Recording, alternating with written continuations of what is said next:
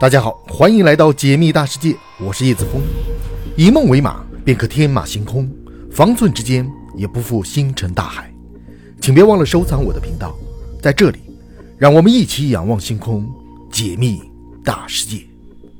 今天我们来聊宇宙的尽头。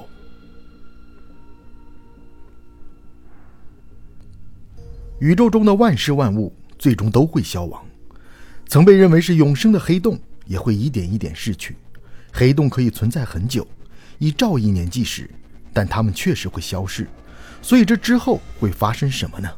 这个问题已经被揭露。现在我们一直在解答这个特别的问题：人类能够在宇宙的尽头幸存下来吗？而你真的需要这些宏大问题的答案吗？你真的持续的对此好奇吗？生命一次又一次的证明了它的韧性。地球文明从至少五次的大灭绝中活了下来，人性展示了它不仅能够在地球幸存，而且人性支配着这个星球。我们知道，地球的生命有限，因为总有一天太阳会发生红巨星爆炸，这对太阳系来说是不可逃避的事实。所以，我们想要延续文明，我们需要做的第一件事就是搬去其他星球，然后也需要学习如何在其他星球上生活。这仅是第一步。但也是最关键的一步，搬去其他星球，展开最终的空间和脚步是重要的一步。搬去其他星球，贯穿整个空间，我们就不用再因为世界毁灭的事件而面临我们整个物种灭绝的风险了。取而代之的是，我们会变得强壮，达到四级卡尔达舍夫指数，最终生生世世繁衍不息，成就不朽的文明，生活在多重世界，没人能阻挡我们。但是。宇宙自身的消亡除外，这是一个我们依然不能解决的难题。无论我们搬迁到哪一个星球，无论我们的人口如何扩张延续，只要我们所有的家园还在一个宇宙中，宇宙的崩塌，我们也就无法幸免。大挤压会导致如此，所有的物质会在自身坍缩，或者因为大撕裂被拉伸太远而把自己撕得四分五裂。还有一个前沿的理论是大冻结。空间膨胀导致温度接近绝对零度，然后就是一片虚无。也有其他的理论被理论物理学家 Matt Kaplan 提出。从2020年开始计算的话，宇宙可能还会持续生存大约十的三万二次方年。这个数字远比任何人所能理解的大。直到所有的恒星都消失，剩下的黑矮星最终在黑暗中爆炸，宇宙中的万事万物最终都会消亡。曾被认为是永生的黑洞也会一点一点逝去。毫无疑问，宇宙的未来暗淡无光。然而，这里同时存在着希望。虽然在传统意义上来说，以上所提到的都是不可幸免于难的，但也许有一些方法能做到这一点。宇宙的终点也许是生命的终结，但在那之前，我们得考虑一下各种各样不可能的设想，也许在未来会变成可能。当然，大受欢迎的一个设想。便是多元宇宙，越来越多的科学家们正在转向多元思维。如果任何有关平行宇宙的理论被证实，那么我们立马就拥有了最终的免费出狱卡。如果这个宇宙生命结束了，那么我们只需要逃离到下一个宇宙，如此循环往复。在这种观点里，这是一个纯粹的假设性的解决方案。我们距离理解它是否真实存在，或者它是怎样运转的，还很遥远。但是，考虑到当宇宙生命结束时，生命很有可能比我们现在先进数十亿年。没人知道在未来什么是有可能的，但也有人已经做出了预测。未来学派的加莱道雄经常提议说，有朝一日技术能让我们实现多元宇宙旅行。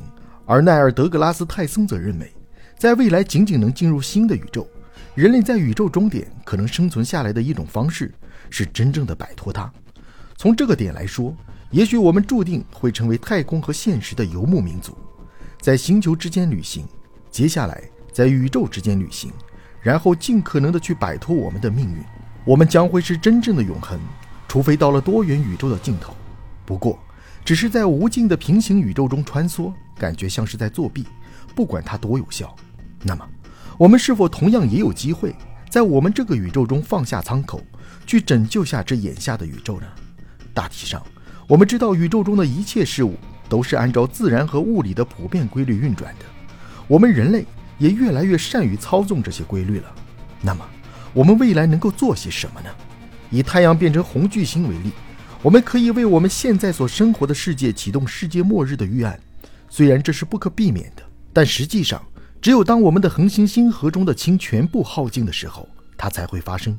所以，以某种方式把氢气倾倒入太阳，直至加满，可以推迟红巨星的出现吗？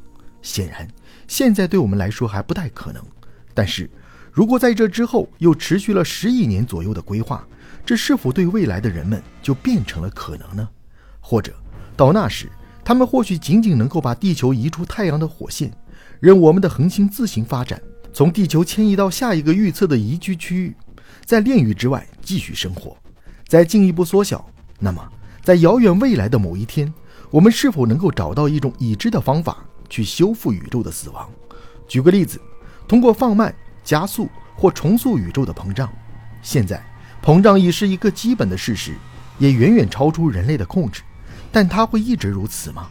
不久以后，这会超出我们的控制，甚至是天气、光或者进化。那么，膨胀是否会成为未来重大科技突破的中心呢？如果我们对它取得一点点的控制，那么我们会突然对最流行的宇宙末日场景展开至少一点影响。同时，如果我们更密切地遵循热寂或者大冻结，可能会有另一个解决方法。戴森球的理论物理学家和设想者弗里曼·戴森。提出了一种通过我们的意识实现永生的方法——戴森球方案。他指出，即使宇宙在不可逆转的冷却中失去了所有的能量，如果我们在此之前利用足够的能量，人类的意识也就能够生存。根据戴森的模型，如果我们能够有效地储存和释放为我们的思想提供动力的能量，那么我们就能够在真正无限的尺度上体验主观时间。踏入戴森方案，从理论上来说。即使一切化为虚无，我们有意识的思想也会长存。但是，如果最终无实体的思想投射不适合你，而通过多元宇宙跳过死亡也是不可接受的。你总是可以从头开始建造你自己的宇宙，然后你转移到那个宇宙，而这个宇宙则以他选择的任何方式戛然而止。从某些角度看，这实际上不应该是不可能的。其中，天体物理学家保罗·戴维斯的著作。对这一想法有所贡献。红巨星是恒星燃烧到后期所经历的一个较短的不稳定阶段。当恒星度过它漫长的青壮年期，主序星阶段将会步入老年期。根据恒星质量的不同，历时只有数百万年不等。这与恒星几十亿年甚至上百亿年的稳定期相比是非常短暂的。红巨星时期的恒星表面温度相对很低，但极为明亮，因为它们的体积非常巨大。在赫罗图上。红巨星是巨大的非主序星，光谱属于 K 或 M 型。之所以被称为红巨星，是因为它看起来的颜色是红的，体积又很大的缘故。金牛座的毕宿五和木夫座的大角星是红巨星，猎户座的参宿四则是红超巨星。热寂是猜想宇宙终极命运的一种假说。根据热力学第二定律，作为一个孤立的系统，宇宙的熵会随着时间的流逝而增加。由有序向无序。当宇宙的熵达到最大值时，宇宙中的其他有效能量已经全数转化为热能，所有的物质温度达到热平衡。这种状态称为热寂。这样的宇宙中再也没有任何可以维持运动或是生命的能量存在。热寂理论最早由威廉·汤姆森于1850年根据自然界中机械能损失的热力学原理推导出的。戴森球。是由美国物理学家弗里曼·戴森在一九六零年提出的一种理论。所谓戴森球，其实也就是直径两亿千米不等、用来包裹恒星、开采恒星能源的人造天体。这是一个利用恒星做动力源的天然的核聚变反应堆。戴森球是一种设想中的巨型人造结构，由弗里曼·戴森先生提出，这样一个球体是由环绕太阳的卫星所构成，完全包围恒星。并且获得其大多数或全部的能量输出。戴森认为，这样的结构是在宇宙中长期存在，并且能源需求不断上升的文明的逻辑必然，并且他建议搜寻这样的人造天体结构，以便找寻到外星超级文明。从那时起，各种各样的设计，包括建造人工天体或一系列这样的结构，以便包围太阳，便不断的由一些狂想的工程学家或科幻小说所提出，并冠以戴森球之名。这些后续的设想没有仅仅在从太阳能收集站上止步，许多工程设计还包括建设人类殖民地和工业基地。